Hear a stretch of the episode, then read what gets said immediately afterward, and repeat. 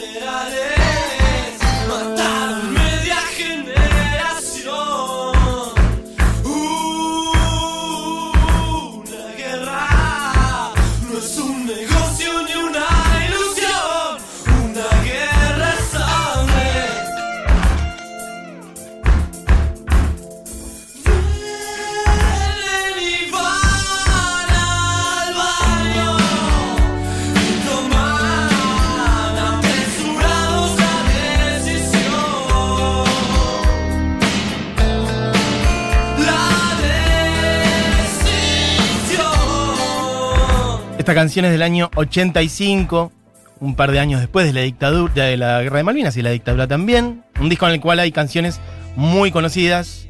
Ahí dice Fito, y aquí yo no entiendo, no entiendo nada. Y después hay una especie de representación de Galtieri este, diciendo cosas como, yo quiero decirles que no cederemos un solo metro de las tierras conquistadas, ¿no? Como imitando a un militar. Escuchen un poquito. Nada.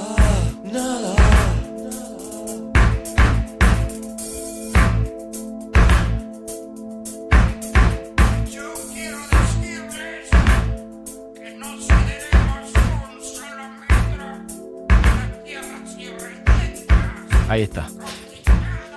Bueno, en este disco es Giros, claramente el disco tiene canciones hermosísimas como 11 y 6, que son, bueno, de las más famosas de Fito. Algunas voy a ser libre, Giros mismo, pero bueno, estas decisiones apresuradas que es bellísima este, y bueno, muy difícil, obviamente también. Generales mataron media generación, una guerra no es un negocio ni una ilusión, una guerra es sangre, dice Fito Páez. Estamos repasando una de las canciones que tienen que ver con representar lo que pasó en Malvinas y poner en contexto también con hacer estas canciones apenas a unos años de que esto hubiera pasado. Y de hecho algunas son de ese mismo año. Este y mm, quiero meterme también en algo que fue el Festival de la Solidaridad Latinoamericana que ocurrió ese año mismo durante la guerra. Pero mientras vamos a picar algunas otras la que viene ahora es una de los violadores en plan punk claramente. Se llama Comunicado 166 y dice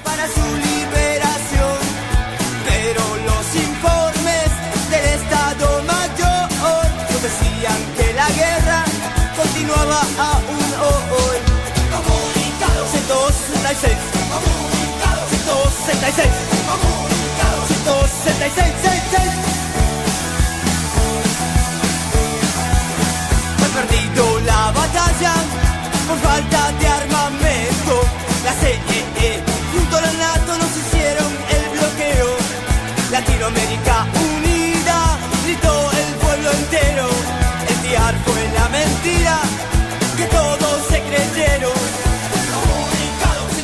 Comunicado 166 de los violadores. Eh, podemos pasar a una, en realidad es anterior, la que quiero poner, pero es una canción muy emblemática de nuestra vida política y de tantas causas y tantos contextos muy especiales.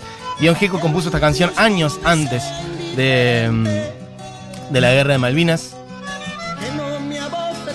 Y sin embargo, para mí está muy cruzada con eso y muy cruzada con la dictadura en general y con la reapertura democrática, con todo eso, como todo eso mezclado, todos los, todos los desgarros de nuestra historia argentina como cruzados, ¿no? Por entonces, en esta canción que además sirvió para representar muchas otras cosas, no solamente de la Argentina, sino de Latinoamérica y del mundo en general.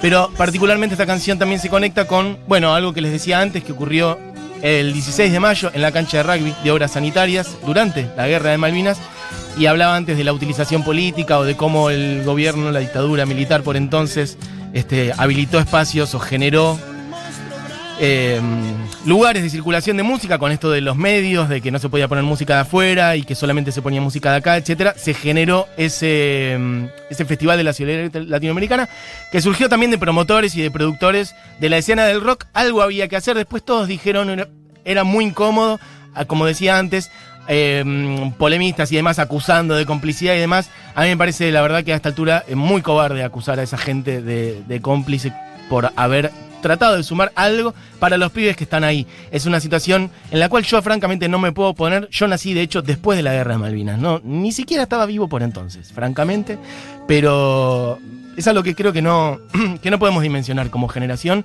y lo digo en mi generación, menos que menos me imagino en una generación posterior. La verdad que me interesa que lleguen mensajes al respecto, a ver cómo cómo lo piensan, cómo lo ven ustedes.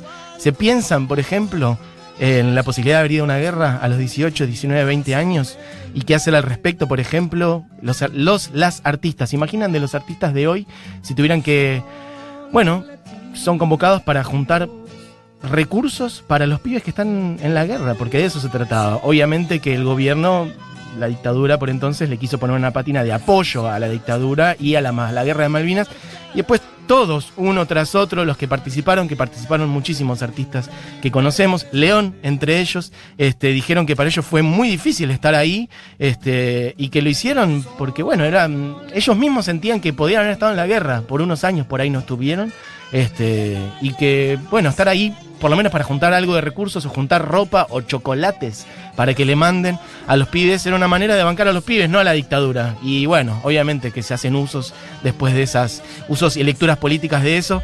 Ahí estuvo, em, por ejemplo, Lito Nevia, estuvo Spinetta, estuvo León Gieco, eh, y él cantó, em, bueno, esta, sus canciones en ese momento fue algo muy difícil.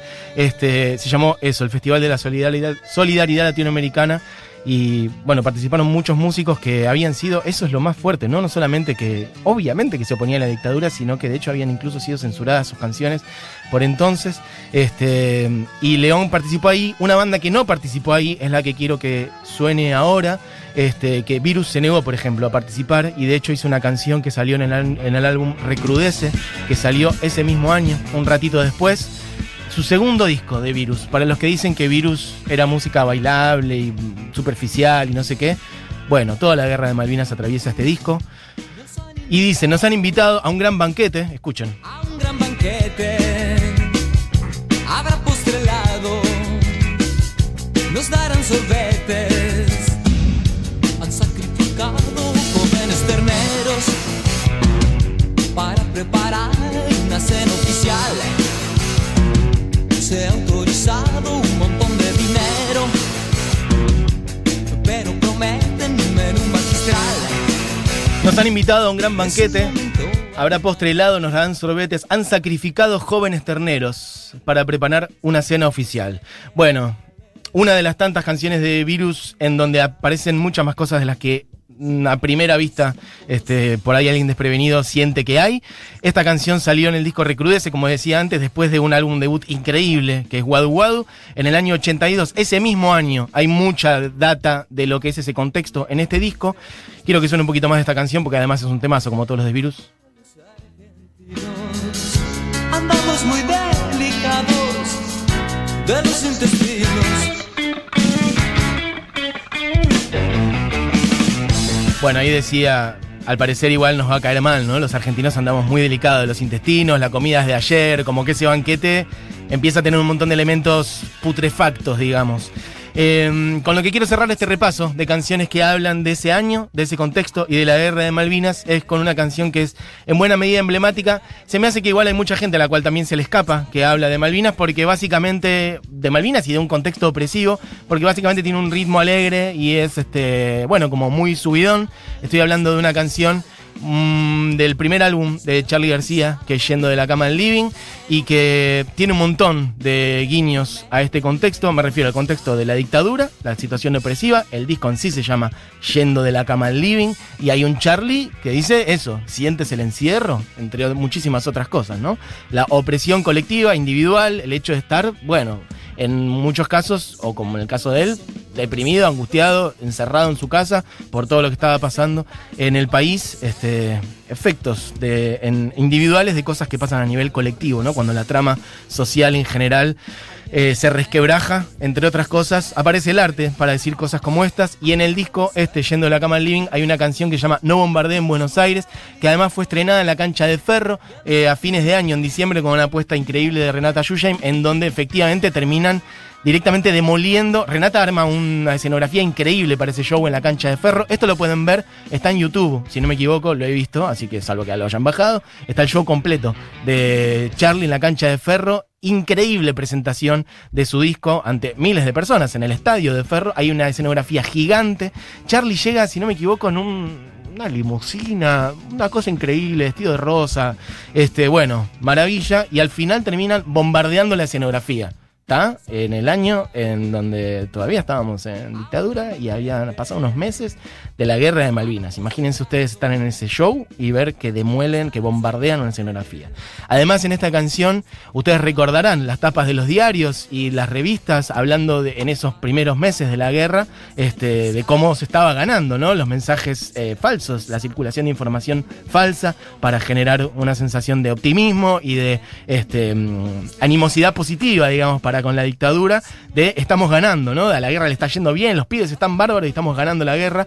Bueno, y Charlie arranca, de hecho van a tener que escuchar, van a tener que afinar mucho el oído para escuchar como al principio dice, estamos ganando, seguimos ganando, y pegado a eso se ríe, como jaja, eh, la verdad que no. Tira otras cosas que son muy crudas, piensen en los pibes cagados de fríos, cagados de frío en la guerra, sin botas, sin nada, en el medio del hielo o de la nieve, temperaturas bajo cero, con ropa pésima, este, sin armamento, sin nada, cagados de hambre y de frío. Bueno, Charlie en el medio grita, ni siquiera lo dice, grita como en segundo plano, dice, tengo hambre, tengo miedo, además de tirar obviamente una letra que dice, no bombardeen Buenos Aires, no nos podemos defender, los pibes de mi barrio se escondieron en los caños, espían al cielo, usan cascos, curten mambos, escuchando a Clash, terror y desconfianza por los juegos, por los tranzas, por las canas, ni siquiera puedo comerme un bife y sentirme bien, los burkas siguen avanzando, los viejos siguen en TV. Los jefes de los chicos toman whisky con los ricos mientras los obreros hacen masa en la plaza como aquella vez. Bueno, a mí es repaso en esta hora animada del 2 de abril por canciones que hablan de Malvinas. Y ahora sí, tirar a Diego nomás. Fíjense cómo entra este piano magistral. Les digo, el ritmo es como optimista y medio salsón, como medio divertido, pero hay otras datas. Y ahí tira esto, escuchen.